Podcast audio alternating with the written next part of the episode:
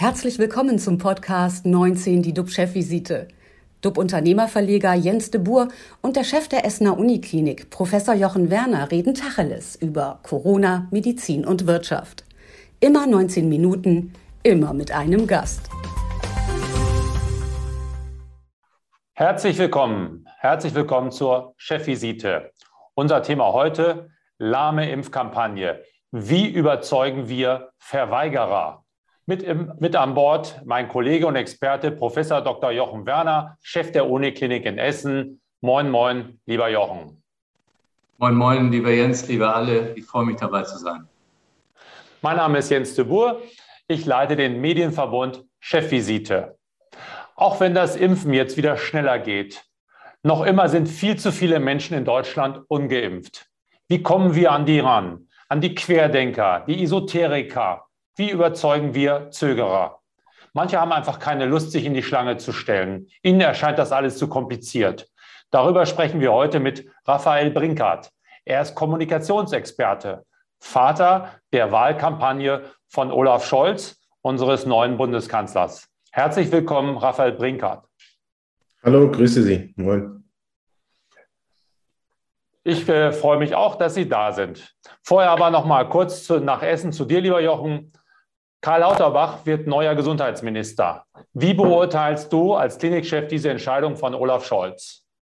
Ja, ich begrüße diese Entscheidung wirklich sehr. Die Pandemie ist unzweifelhaft unsere größte Herausforderung. Herr Lauterbach ist tief in dieses Thema eingedacht und auch mit den übrigen Herausforderungen des Gesundheitswesens vertraut.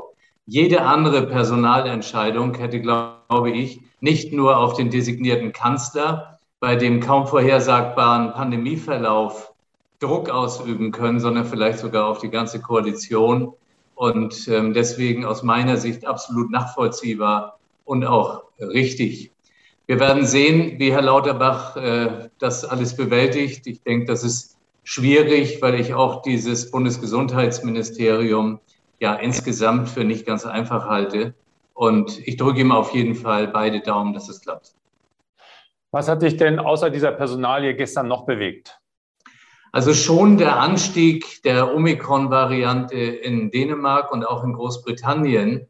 Und wenn man sich das alles so ansieht, dann glaube ich, gibt es doch einige Gründe, dass wir vielleicht sogar in wenigen Monaten Omikron als Alltag quasi erleben dürfen und dann gar nicht mehr von Delta sprechen. Ein großer Teil des Dramas ist ja auch die mangelnde Bereitschaft, sich impfen zu lassen. Herr Brinkert, die deutsche Impfquote ist viel zu niedrig. Was ist für Sie als Kommunikationsexperte bisher falsch gelaufen bei der Impfkampagne der Regierung? Na, unter Kampagne versteht man ja praktisch generell auch die, die Impfbereitschaft und äh, die Durchsetzung von Regeln, von Auflagen, äh, von Testzentren und Co. Ich spreche ja meist eher von dem werblichen Teil oder von dem, der Aktivierung. Und äh, was ich desaströs fand, war, dass wir Anfang des Jahres eine massive Impfkampagne hatten mit Deutschland krempelt die Ärmel hoch. Aber ähm, zu dem Zeitpunkt es eher ein Nachfrageüberhang gab. Also man musste gar nicht dafür werben. Und in der Zeit, wo es darauf ankam, nämlich in Quartal 2 oder Quartal 3 in diesem Jahr, nämlich wenn es ein, als es einen Angebotsüberhang gab, als man zu viel BioNTech, Moderna und Co. liegen hatte, dass da keine Kommunikation in dem Umfang getätigt wurde. Und das fand ich schon äh, vom Timing her alles andere als ideal. Nicht, äh, hinzu kommt, dass sich die Kommunikation als solches auch weder kreativ noch begeisternd noch mitreißend empfand, sondern eher ja aus einer Lehrerperspektive, aus einer ähm, Behördenperspektive, aber es hat nicht die Sprache der Bürger gesprochen. Es ging ja darum, dass vor allen Dingen, ich glaube, Uschi Glas und Günther Jauch die Ärmel hochgekrempelt waren, plakatiert waren, als äh, sowieso viele anstanden und gar kein, sozusagen kein, keine Not war in diesem Sinne.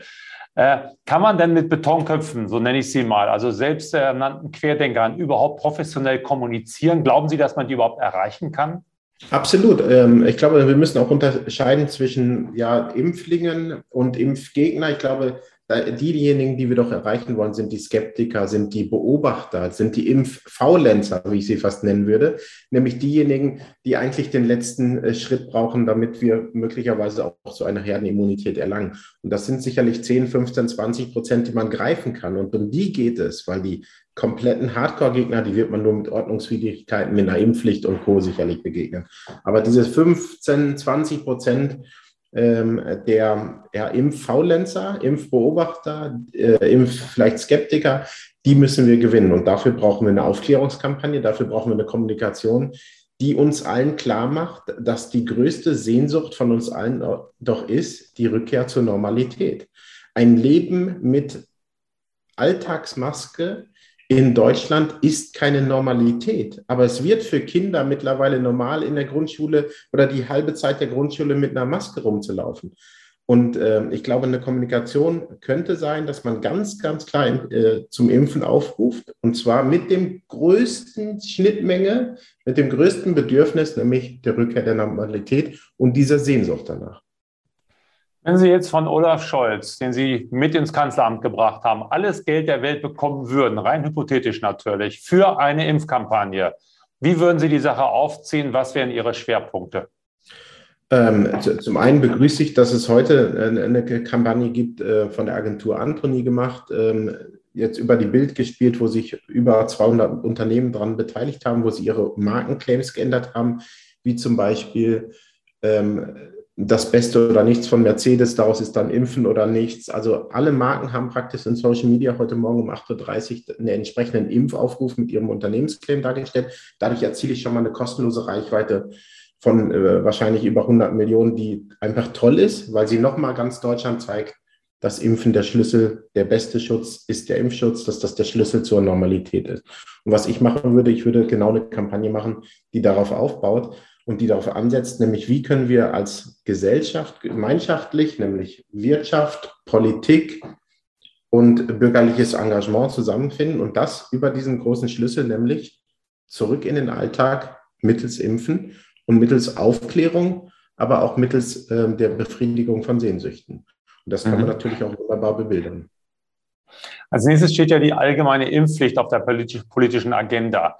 Wie sollte die Politik dieses Thema kommunizieren, um eine Spaltung der Gesellschaft in Geimpfte und Ungeimpfte nicht weiter zu vertiefen?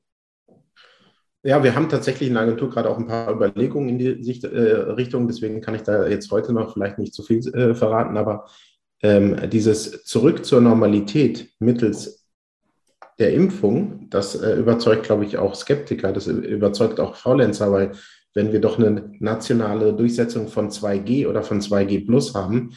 Das heißt, ich werde praktisch auch ein bisschen ausgeschlossen, wenn ich nicht äh, geimpft werde oder mein Alltag wird beschwerlicher, dann ist das sicherlich die höchste Motivation, einfach ins Restaurant gehen zu können, indem ich einfach nur einen äh, ERN-Code zeige etc. Mhm. Jochen, siehst du uns da auf einem guten Weg? Hast du das Gefühl äh, bei dir, dass da sich gerade was tut, dass da Mauern durchbrochen werden? Also ich glaube, ähm, es gibt immer kleine Mauern, die auch wieder durchbrochen werden. Man darf ja sowieso nicht aufhören dabei, darüber zu diskutieren. Was mich eben immer noch umtreibt, das ist dieser neue Totimpfstoff Novavax, wenn der kommt. Weil ich glaube, der ist mir noch zu wenig in der öffentlichen Wahrnehmung, weil das kann für den einen oder anderen auch ein Exit bedeuten, dass man sagt, ich wollte mit dem mRNA-Impfstoff nicht geimpft werden, ich habe es ausgehalten und jetzt will ich aber. Und ich glaube, das ist auch für äh, die eine oder andere Person eine Möglichkeit. Und ich hoffe, dass alles vorbereitet ist, dass wenn es so käme, dass wir genug davon bestellt haben und nicht irgendwie feststellen, aber vorher ist noch Belgien oder ich weiß nicht was. Weil das ist nicht zu unterschätzen, der Punkt. Magst du das kurz erklären? Das klingt erstmal bedrohlich. Ein Totimpfstoff, das ist ja wahrscheinlich für den einen oder anderen schon sehr bedrohlich erstmal. Aber Totimpfstoff ist das, was man kennt von den ähm, ansonsten verfügbaren Impfungen. Und hier war ja das Besondere, dass man mRNA einspritzt und diese mRNA im Körper etwas macht. Und da haben viele Sorgen gehabt, auch wenn die letztlich nicht begründet sind, aber die sind in den Köpfen. Und dann denken die, was macht die mRNA? Der Totimpfstoff Novavax, das ist das alte Prinzip so wie Menschen immer wieder zur Impfung gingen und wie sie gar nicht hinterfragt haben, was passiert da eigentlich. Und ich glaube, das ist der, der Exit zumindest eine Möglichkeit, dass man sagt, ich habe nur darauf gewartet, ich wollte jetzt nicht Experiment sein, jetzt gibt's das, so wie die anderen Impfstoffe. Und da habe ich ja auch früher mitgemacht und fertig. Ich glaube, das ist auch für die Kommunikation wichtig.